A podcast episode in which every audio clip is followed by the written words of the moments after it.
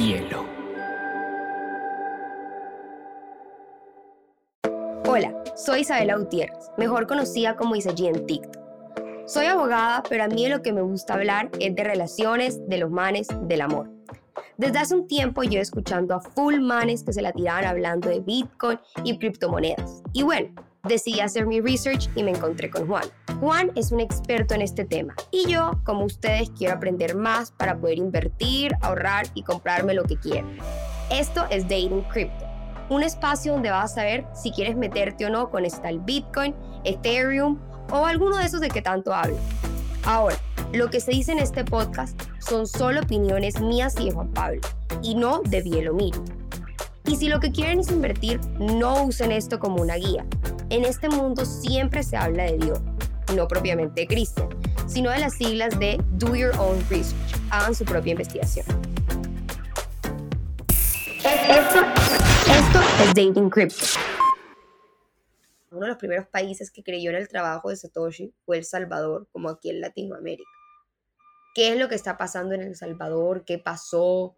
Cuéntanos a todos un poco más de El Salvador y nos sorprendió en este giro que tuvo con la criptomoneda. Bueno, lo que está pasando en El Salvador es impresionante. Yo creo que esa es la noticia del 2021 con relación a Bitcoin. Y es que el presidente Nayib Bukele anunció eh, que Bitcoin iba a ser moneda de curso legal en el país, que lo iba a poner a la par con el dólar. El Salvador desde desde hace ya cerca de 20 años dejó de tener su propia moneda, el colón. Eh, más o menos en, si no estoy mal, a finales o en los 90, eh, El Salvador dice, bueno, eh, vamos a empezar a adoptar el, el, dólar como moneda de curso legal en paralelo con el colón. Y el colón desaparece y ahora, bueno, ahora aparece una nueva competencia al dólar que es Bitcoin. Y esto fue muy rápido, fue un proceso donde el presidente lo anunció, al día siguiente o a los dos días eh, lo pasó eh, al Parlamento, el Parlamento aprobó y a los tres meses ya se volvió una realidad. Y hoy en día pues Bitcoin ya es moneda de curso legal, no todo el mundo utiliza Bitcoin, no están obligados a utilizarlo, o más bien están obligados, pero, pero no todos lo hacen. Okay. Es un proceso que va a tomar tiempo, pero ya cualquier persona en El Salvador más o menos sabe de qué se trata esto. Y una gran parte, o sea, como que la gente en El Salvador lo ha cogido bien porque lo que se escucha es que, pues, no digamos muchísimas personas, pero sí cierto tipo de personas ya estaban en Bitcoin y muchas se, se empezaban a meter con esta ley. Sí, de acuerdo. En El Salvador había un ejemplo eh, interesante de, de, adopción de Bitcoin, se llama Bitcoin Beach. Es un pueblito que se llama El Sonte y en El Sonte eh, estaba esta playa donde algunas personas ya habían empezado a utilizar Bitcoin en su día a día. Como que yo te, yo te vendía un coco con un Satoshi, ¿qué? Sí, correcto. Entonces allá hay una, una, una, comida que se llaman las pupusas, son parecidas a las arepas y las pupusas se venden en Bitcoin. Y, y, la gente si yo quiero, mira, yo estuve en El Salvador hace unas semanas, pero ya yo pagué más de la mitad de los gastos en, Bitcoin, como te decía, hay lugares que todavía no, no lo aceptan, pero la mayoría ya lo están aceptando. Y eh, se utiliza una tecnología que se llama Lightning Network que seguramente nos tocará hacer un video más adelante porque eh, nos demoramos en explicar. Es muy complicado. Es básicamente una forma de mover satoshis, o sea, es una forma de mover Bitcoin sin escribir en la página de Bitcoin, sin escribir en los bloques. Entonces, es, eso es un resumen. ¡Wow! Sí, para que veas que todos los días tenemos más que aprender de esta tecnología. No, o sea, qué, qué impresionante. Y, por ejemplo, ahora que tú estuviste en El Salvador, tú podías comprar desde una, o sea, una arepa se me hace wow, pero en cualquier parte como la, existía ese tipo de tecnología o era algo súper sencillo tú comprar en bitcoins? Es súper sencillo. Incluso el gobierno creó una billetera, que no es la billetera que yo recomiendo, pero es una billetera también como de transición, donde ellos pueden recibir bitcoin e inmediatamente el gobierno lo que hace es que lo vende por dólares y la persona recibe dólares. O sea, que me acepta Bitcoin, yo, yo pago en Bitcoin, pero ellos reciben dólares. Entonces, pues es una forma bastante fácil de, de, empezar a involucrar a la gente. Y hay personas que pueden decir, ah, bueno, de todo lo que yo venda en Bitcoin, yo quiero guardar, por ejemplo, la mitad en Bitcoin y la mitad en dólares, o todo en Bitcoin. Y así empiezan un poquito a, a aprender más y a relacionarse con la tecnología. Y esto es una aplicación, esto es una aplicación en el teléfono. O sea, es como si uno baja eh, Uber o cualquier cosa. Es bastante fácil de utilizar. ¡Wow! Suena, El Salvador ahora mismo a mí me está sonando como, como cuando uno era chiquito y te decían, eh, en algún momento los carros van a volar. así me suena El Salvador en mi cabeza, como que en algún momento vas a poder comprar una arepa con un Bitcoin. Sí, pues ya está pasando de nuevo. El Salvador está, está avanzado, esa es la idea. Y, yo creo que pues es una, un país que puede hacerlo por distintas razones.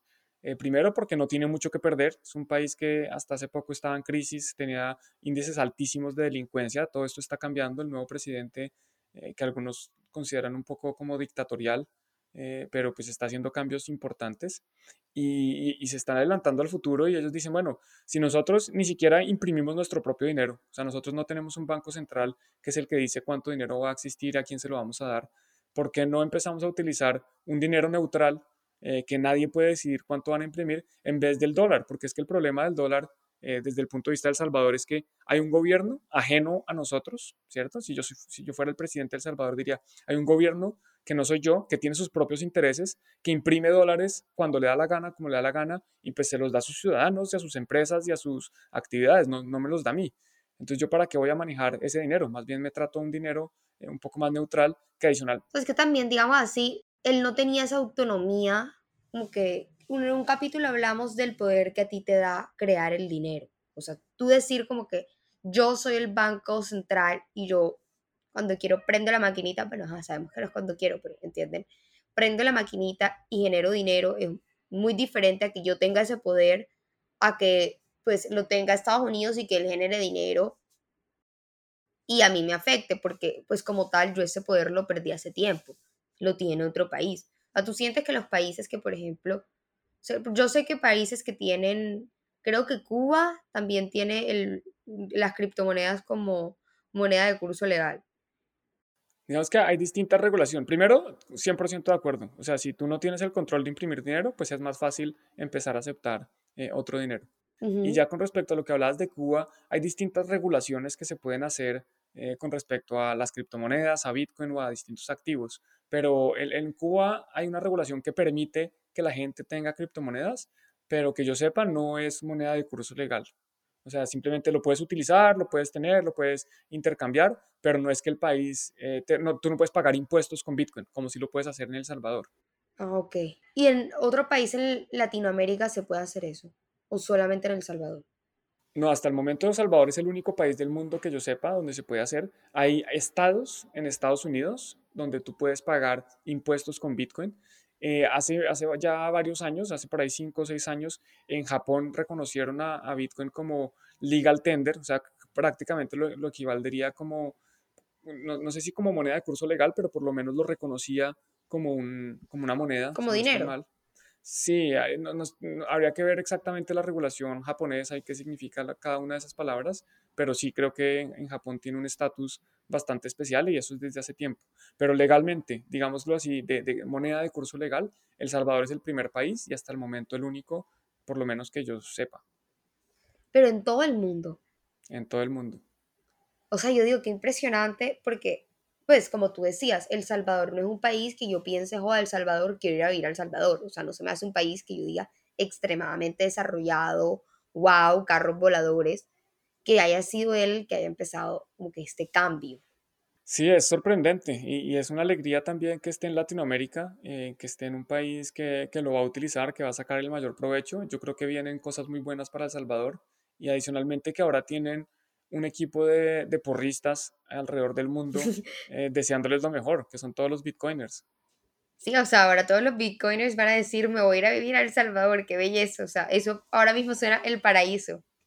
Sí, adicionalmente que el gobierno está poniendo condiciones favorables para las personas que quieran venir eh, a los bitcoiners. Entonces, por ejemplo, si tú inviertes tres bitcoins en el país, ya te dan residencia. Eh, no, tú, como, como bitcoin es moneda de curso legal, si tú ganas dinero con Bitcoin, pues, o sea, si tú compras Bitcoin a 10 mil y después lo vendes a 60 mil, pues no tienes que pagar ningún impuesto porque, porque no hay esa ganancia en dólares, no importa, porque tú, tienes, o sea, tú estás utilizando Bitcoin, que es la moneda. Entonces, si la moneda sube o baja. O sea, tú ahora que fuiste a El Salvador, como que te diste cuenta, me imagino que tú llegaste a tu casa dichoso de ver la realidad del Bitcoin en un país. Definitivamente, y volveré, eh, ojalá todos los años pueda volver y de pronto algún día, ¿por qué no? Eh, vivir allá, no sé si para siempre, pero de pronto un tiempo. O también, ¿por qué no? Que otros países tomen el mismo ejemplo y no tener que ir a El Salvador siempre, sino ir a otros países donde yo pueda utilizar Bitcoin y, tener una moneda libre que, que adopto por mi propia decisión y que nadie me está obligando a utilizar. Pero mira, o sea, acabas de decir algo que se me hace súper interesante. Yo creo que tú nunca en tu vida, si yo te preguntaba hace 10 años, Juan, ¿algún día pensarías vivir en El Salvador? ¿Cómo me hubieras dicho? Jamás. Jamás. o sea, tú, a mí me dices antes de grabar este podcast, vete a vivir a El Salvador y te digo, no, muy bien, muchas gracias, me quedo aquí en Colombia, tierra querida, con, con mi arepa, con mis cosas, muy chévere, todo. Este nuevo cambio abrió a muchas personas a ver El Salvador como eventualmente un lugar donde tú podrías vivir. Definitivamente, mira, es que yo, pues llevo más o menos cuatro años aquí en, en este tema de, de, Bitcoin y he conocido obviamente muchas personas alrededor del mundo y nunca los había conocido en persona, pues siempre nos conocíamos de YouTube, de Twitter, de incluso hemos hecho podcast juntos, videos, etcétera, pero hasta El Salvador, cuando fui, fue que me encontré con muchos de estos amigos eh, cibernéticos. Hubo una convención de, de Bitcoiners. Hubo la Bitcoin Week, hubo dos eventos muy grandes de Bitcoin en El Salvador. Y ahí pues nos reunimos varias personas que estamos aquí metidos en esto. Pero yo digo como que, mira, eso es hasta una estrategia política que hizo El Salvador. Qué impresión. O sea, qué inteligente. Definitivamente. Pues yo creo que sí, ojalá le salga bien la, la jugada. Yo creo que sí eh, fue inteligente. Vamos a ver, porque en este momento, el día de hoy, eh, sin saber cuándo va a ser publicado esto, eh, Bitcoin está cayendo relativamente fuerte. Pues no es, no es, mucho para Bitcoin, pero, pero hay, hay, volatilidad. Exacto, y es que yo siento que algo que es muy claro, como una persona que no tenía idea de Bitcoin y ahora puedo decir que tengo un poco de idea. Hace poquito en una comida navideña estaba con mi familia, para que ustedes escuchen, estaban hablando de Bitcoin y yo ahí opinando con argumentos gracias a este podcast. Pero yo siento que Bitcoin no es ese dinero que va a ser el dólar inmediato. O sea, el Bitcoin no está planteado para que mañana supera el dólar o a la moneda, al peso colombiano o al peso mexicano, etc. Pero es para darte esa autonomía eventualmente. O sea, en unos años, de aquí allá 30, 40, 25, uno no sabe, pero que poco a poco los países hayan visto ese tipo de autonomía que pueden tener. Como decíamos, El Salvador no tenía su moneda, y dijo, ay, bueno, ¿para qué voy a depender de un país si esta moneda me está dando la oportunidad de que no tenga que depender de nadie? Es impresionante, como que esto es un paso, wow. 100% de acuerdo, no lo pude haber dicho mejor yo. Creo que ah, ah, me siento muy orgulloso con el aprendizaje que has tenido. Eso, o sea, me, me, emocioné como tú te emocionaste en otro capítulo dependiente del Bitcoin. Yo como, wow, qué realidad. ¿Hay algún otro país como que yo escuché que Venezuela creó su propia criptomoneda.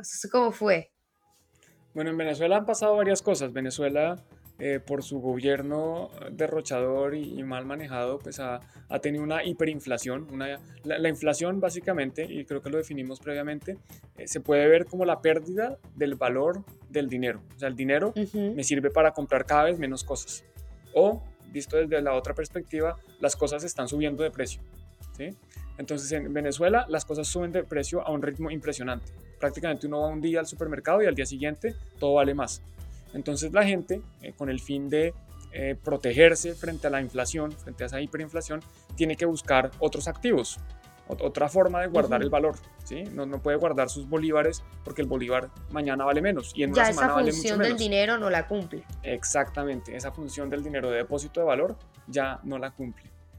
Esto ya fue Estás, no, yo estoy muy orgulloso, voy a saltar en una pata aquí de la felicidad. Tengo una racha. Entonces, ajá, el Bolívar ya esa función no la cumple. No la cumple. Entonces el gobierno se inventó su propia criptomoneda o su propia moneda digital que en teoría eh, se llama el Petro. Está en teoría respaldada por, por oro, petróleo y reservas de diamante que tiene el país. Pero la verdad es que el Petro al final pues terminó siendo no, ha pasado nada con eso, eso terminó siendo un fracaso total y, pues es una moneda de los gobiernos, es una moneda que el gobierno en el momento en que quiera puede decidir cuánto imprimir, eh, cuándo hacerlo y a quién dárselo. Y el Petro no era como, pues digamos, Satoshi creó este tipo de blockchain y pues no creo el blockchain, pero creó este, digamos, programa que se maneja solo. El Petro no se maneja solo, se maneja con el gobierno como tal, ¿no? Claro, el petro hay un gobierno que maneja eso, que el día que quiere te puede quitar tus petros, que el día que no le gusta una transacción que haces porque defiendes a un opositor, pues también te lo bloquea. Eh, el petro es una moneda más similar a las tradicionales, pero peor, porque pues es una herramienta también de vigilancia, de que si tú utilizaste petros para algo que al gobierno no le gusta, bueno, pues ya te tienen fichada, si apoyaste a un opositor, pues entonces ya saben quién eres tú. Entonces es, yo creo que es bastante peor que, incluso el dinero que tenemos hoy, que es bastante malo.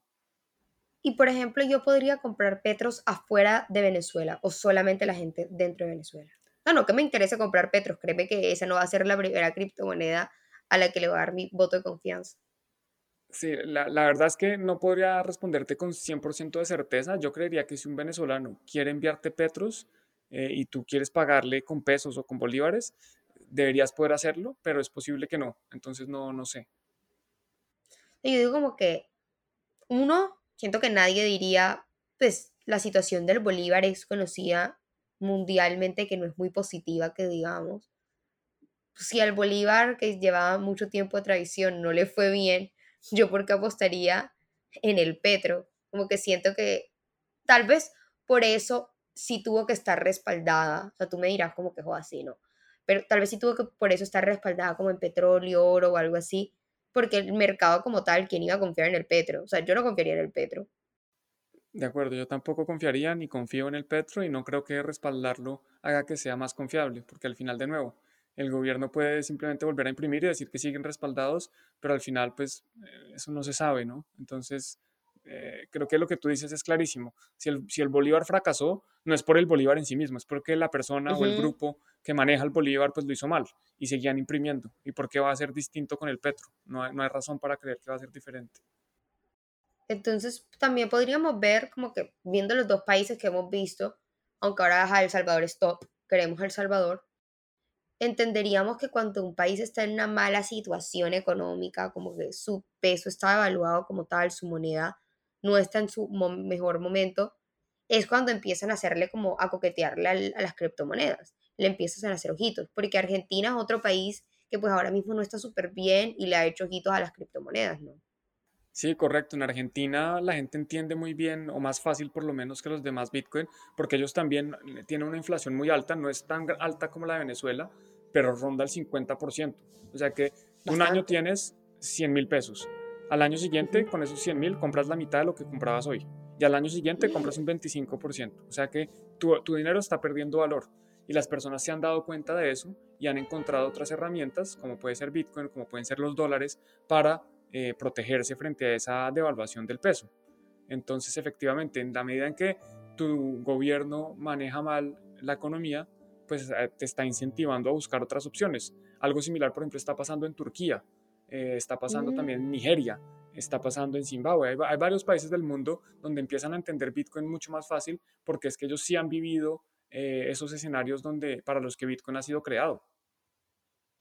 Sí, o sea, ya llegamos a esa realidad que tal vez en algún momento sentía lejana. No, tal vez no todos los países, pero sí una gran parte de los países ya llegamos a eso. O sea, yo, por ejemplo, recuerdo que hace mucho tiempo yo nací en México y cuando yo venía a Colombia, y pues Colombia no está tan mal comparado a otros países, pero yo venía acá para mí y para mis papás, tú decir como que tengo un millón de pesos, era, o sea, era, era dinero, o sea, yo recuerdo que yo iba, yo venía acá y mis papás decían como que no, para irnos de viaje a Cartagena, yo no sé, nos llevábamos un millón de pesos y pues uno aguantaba. Ahora, yo siempre digo, o sea, el millón de pesos es una ilusión óptica hoy existe y compras tres cosas y ya no existe. Si así es así, si es así es con el peso colombiano que no está tan mal, no me imagino la necesidad de otros países de tener una moneda que no esté cayendo tanto. Sí, es que está de acuerdo lo que tú dices. El peso, yo me acuerdo cuando uno, yo cogía bus eh, cuando muy chiquito y yo pagaba como 220. Y 20 era para coger el ejecutivo. 200 era el normal. Entonces, para, como yo tenía 20 pesos más, podía coger el ejecutivo que iba más desocupado. 220 pesos. Hoy un bus vale más de 10 veces eso. O sea, hoy un bus uno ya no se monta en un bus por 2 mil pesos. Eh, en Estados Unidos. No, y tus 200 pesos. Hace poquito, yo a los señores que te cuidan los carros, no tenía más en el carro y le di 200 pesos. Y el señor me tiró los 200 pesos y me dijo, con esto no se hace nada. ni un chicle. Y ese es el problema del, del, dinero, es que el dinero eh, está, está cambiando su función, el dinero no está cumpliendo su objetivo. El dinero es un arma hoy política, es un arma para financiar a los gobiernos, para que básicamente los gobiernos hagan lo que les dé la gana. Y pues yo no tengo nada en contra de los gobiernos, pero sí tengo en contra de, de la concentración del poder. Y te iba a decir, es que estamos viendo ejemplos de eh, Colombia, Argentina, y Venezuela, pero es que está pasando en Estados Unidos. En Estados Unidos en este momento, eh, los últimos datos de noviembre, la inflación es del 6,8%. 6,8% perdió el dólar americano. O sea, si eso es el dinero más fuerte que, que existe en el mundo hasta antes de Bitcoin, pues imagínate a lo que estamos destinados. Este es un dinero que está programado para perder valor. Entonces, ¿por qué vamos a guardar nuestro valor en una cosa que está destinada a perderlo? Más bien guardémoslo en algo que, que sí lo puede guardar, en algo que no esté destinado a perderlo. Y eso es lo que han entendido los venezolanos, los argentinos, y pues están cada vez entendiendo más personas alrededor del mundo. Por ejemplo, tú en un capítulo hablaste de que Colombia, que es pues, donde yo vivo y por eso pregunto, ya ha tenido avances en el tema de las criptomonedas como tal. Sí, mira, en Colombia ha habido distintos avances y retrocesos. Entonces, en Colombia lo primero que hubo fue un proyecto de ley que era una estafa. E, era un proyecto de ley que literalmente dentro del proyecto de ley promovían una estafa, una, vergüenza, correcto. Después eh, hubo un nuevo proyecto de ley, ya un poco más serio, eh, presentado por unos bueno, eh, congresistas más, más serios y eh, ese proyecto pues no ha pasado porque tanto el Banco de la República como la Superintendencia Financiera y distintas entidades se han pronunciado un poco en contra. En general, lo que pretende el proyecto es regular a los prestadores de servicios, o sea, no es regular Bitcoin, es regular a, las, a los intermediarios, a, a, los, a los exchanges. Correcto, a los exchanges, a los bancos de Bitcoin. Y en este momento, desde, desde el 2020, desde finales de 2020, principios del 2021, hay un piloto, o sea, como una prueba de concepto, unas, están en pruebas. Eh, la Superintendencia Financiera abrió una, una, cosa que llaman la arenera, es como un espacio donde eh, las compañías pueden hacer pruebas reguladas o más bien vigilados y eh, distintos exchanges se han aliado con bancos cada, alianza tiene que ser un exchange y una entidad vigilada por la superintendencia y pueden empezar a ofrecer, ellos lo llaman on-ramp y off-ramp, o sea, el cash in y cash out, como de pasar de dinero colombiano, de pesos colombianos a criptomonedas y de salir de criptomonedas a pesos colombianos. Eso es lo que está eh, pasando en este momento, eso es como el principal avance. Entonces hay, hay tres bancos, está el Banco de Bogotá, Banco Colombia y Da Vivienda, que se han aliado con distintos exchanges Está el exchange de tus amigos de Gemini, que está aliado con. Claro, con mío. Ya, pronto empezamos a salir. Exacto, pues está, está Gemini con Bancolombia, está Buda, que es un exchange eh, colombiano, bueno, no es un exchange en realidad que empieza en Chile, pero que tiene presencia en Colombia fuerte, está con Banco de Bogotá y en este momento se me olvidó exactamente con quién está Da Vivienda, pero también Da Vivienda está con otro exchange.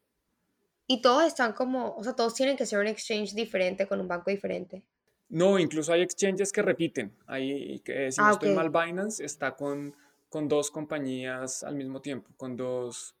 Eh, es que no, no, son necesariamente bancos, sino compañías vigiladas. Ah, ok. O sea, como que, por decirlo así, yo siempre he escuchado, tú me decir, que el mundo, que la economía funciona como un dominó. es una metáfora que siempre me han dicho. Entonces, hacer apenas como que los países cercanos porque es como cuando llegó el COVID al mundo y uno decía, ay, allá en China es muy lejos, no va a pensar que va a llegar acá. Pero cuando ya llegó a Latinoamérica, uno dijo, paila, ya sí o sí nos llega acá. También yo siento que algo así, ese dominó latinoamericano, cuando empezó a rodar, como que todos los países sintieron la puya de, bueno, ¿qué vamos a hacer? Tenemos que hacer algo, no nos podemos quedar atrás.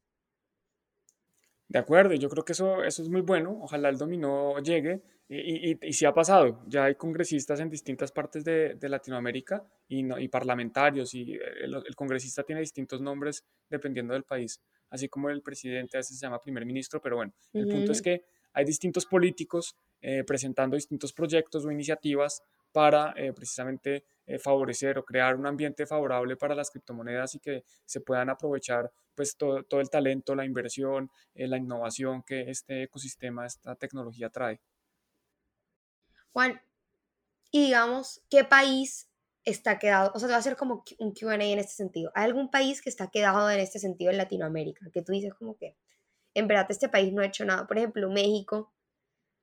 México tiene una ley fintech que no fue creada específicamente para las criptomonedas, pero que algo, algo regula. México tiene, creo que el exchange más grande de Latinoamérica, por lo menos de, de los países hispanoparlantes. No sé si Brasil tenga de pronto un exchange más grande, eh, que, que, precisamente está trabajando con el Banco de Bogotá también, se llama Bitso. Bitso también tiene, con el Banco de Bogotá, está participando del piloto de la Super. Entonces México está bien. Yo diría que Colombia, Chile, Argentina, Venezuela no están mal. Eh, uno que esté mal, por ejemplo, Bolivia, porque Bolivia en su momento mm. prohibieron las criptomonedas. Entonces, eh, a mí me parece lo más, lo más cruel del mundo. Es que como le prohibían a la gente tener un activo. Es que uno no le está haciendo nada malo a nadie, uno está guardando algo que compró. Sí, es como si yo te prohíbo comprar velas. Te digo, Sí, te, lo prohíbo, porque sí. Sí, eso a mí también me parece ridículo. Y te prohíbo que le, le envíes velas a otra persona.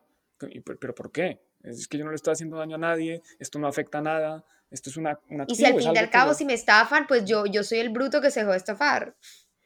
En, en realidad, eh, digamos que si pensamos que las, los reguladores tienen, ah, lo hacen de buena intención, pues su intención es proteger al consumidor. Ese es como su mandato y eso es lo que quieren hacer. Ellos quieren, y precisamente por eso también eh, la regulación que se quiere hacer, por ejemplo, en Colombia, es precisamente regular a las plataformas que ofrecen el servicio. No es regular el servicio, no es regular que las personas tengan o no criptomonedas, cómo las van a usar, no.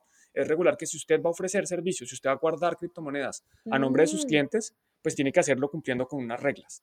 Entonces, en ese sentido, pues parece, parece por lo menos una intención loable eh, vamos a ver si esa es la verdadera intención, vamos a ver eh, cómo lo terminan haciendo, pero en general, pues eso es lo que buscan los reguladores, proteger al, inversionista minoritario. Y pues, pensando en personas como yo, que no, o sea, que pues, yo ya sé un poco más del tema, pero no tienen un conocimiento amplio, no son, bueno, hablando de eso, ¿cuántas mujeres están metidas en criptomonedas? O sea, aproximadamente.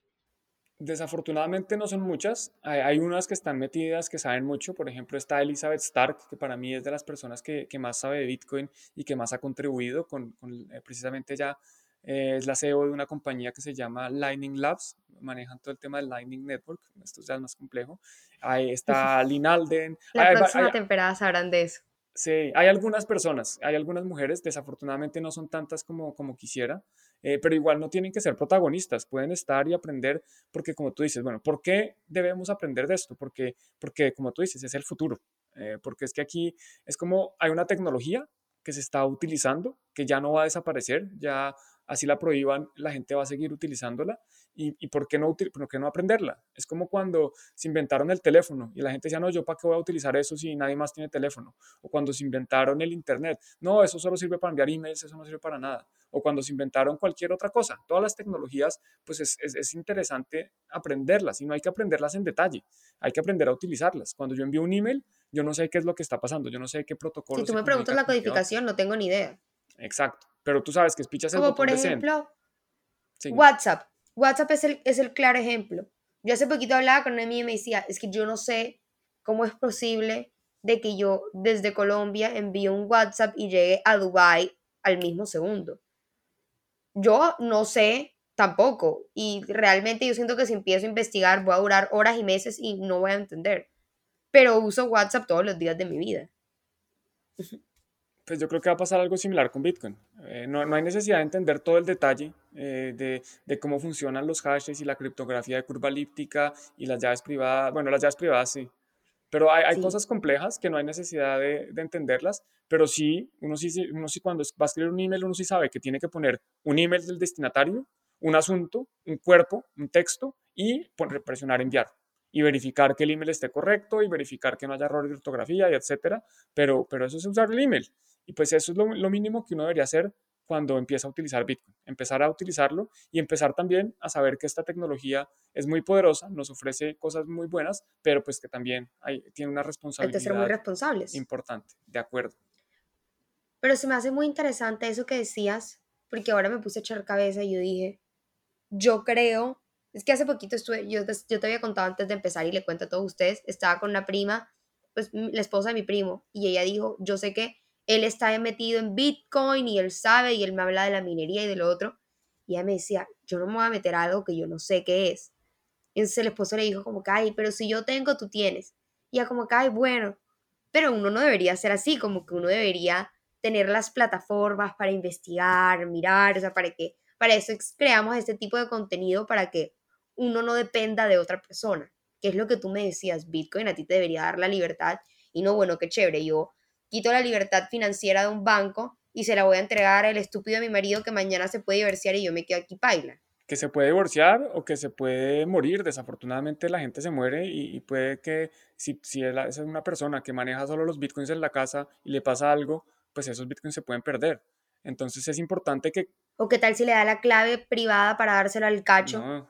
Y cuando me llevo a ver, yo pensé que oh, eso, no, eso no va a entrar en la herencia. Y yo me quedo, ay, no, tan divino, me dejó todo a mí. Y yo muy campante, después me encuentro que la otra tenía la llave privada y se quedó con todos los bitcoins. Por eso hay que tomar responsabilidad, hay que tomar las riendas del asunto y aprender. Y, y, especialmente si tienes un marido, un novio, un amigo, alguien que te puede enseñar de bitcoin, pues bueno, hay que sacarle provecho. O este podcast. O este podcast, efectivamente. Entonces, tú, por ejemplo, le dirías a cualquier persona que esté escuchando este podcast, ¿cuál es el motivo por el cual tú le dices, hey, presta la atención a las criptomonedas? De nuevo, aquí no les estamos invitando a invertir, no les estamos invitando a comprar Bitcoin, ni a ponerse a hacer trading, ni mucho menos. Lo que les estamos diciendo es aprender de esta tecnología, porque más que una tecnología puede ser el futuro del dinero. Y, es importante aprender del dinero, porque es que el dinero es una forma en que nos comunicamos todos los días. Todos los días utilizamos dinero para comprar, para subirnos al bus, para pagar el taxi, para pagar los servicios, para pagar internet, para todo. Todos los días estamos utilizando dinero. Y tenemos que volvernos responsables porque hoy en día nadie sabe cómo funciona el dinero. La mayoría de la gente piensa que está respaldado por oro, a menos que ya hayan escuchado este podcast desde el principio donde ya desmentimos algunas cosas de esas. Pero si no tomamos el control de nuestras vidas, de nuestro dinero, de nuestros ahorros, del valor, pues no vamos a, poder vivir en este mundo del futuro o vamos a depender de terceros de confianza que eventualmente pues pueden, algo malo les puede pasar y vamos a quedar ahí pendientes de un hilo. Yo siento que como concluíamos en todos los podcasts, para mí que no tenía ni idea, o sea, yo les soy honesta, yo no sabía nada de las criptomonedas, todo lo aprendí aquí con Juan, pero yo digo, no me voy a comprar un Lamborghini mañana con una criptomoneda, pero qué tristeza sería que pasen 20 años y yo diga, tuve la oportunidad de saber qué era, meterme, conocer, hacia saber que no era un negocio pirámide, lo más mínimo, y no lo hice porque simplemente no me no quise aprender sobre qué era una criptomoneda, qué era Bitcoin, qué era Ethereum y la oportunidad que me perdí sea, más de, ay, ¿por qué no invertí? Más que no hice, no tuviste ese conocimiento porque yo siento que estamos siendo parte del cambio del dinero. Y si no haces parte y no tienes el conocimiento y no simplemente no investigaste, te estás saltando a ser parte de algo súper importante que está pasando en el mundo.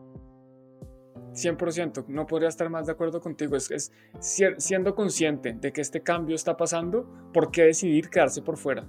Y si quieren invertir después, bueno, listo, esa es otra decisión que hay que tomar, pero es una decisión que hay que tomar de forma informada. No es como que, ah, listo, yo confío en esta persona, entonces le voy a dar mi dinero para que invierta en Bitcoin. No, eso no, eso no funciona y eso seguramente va a terminar mal.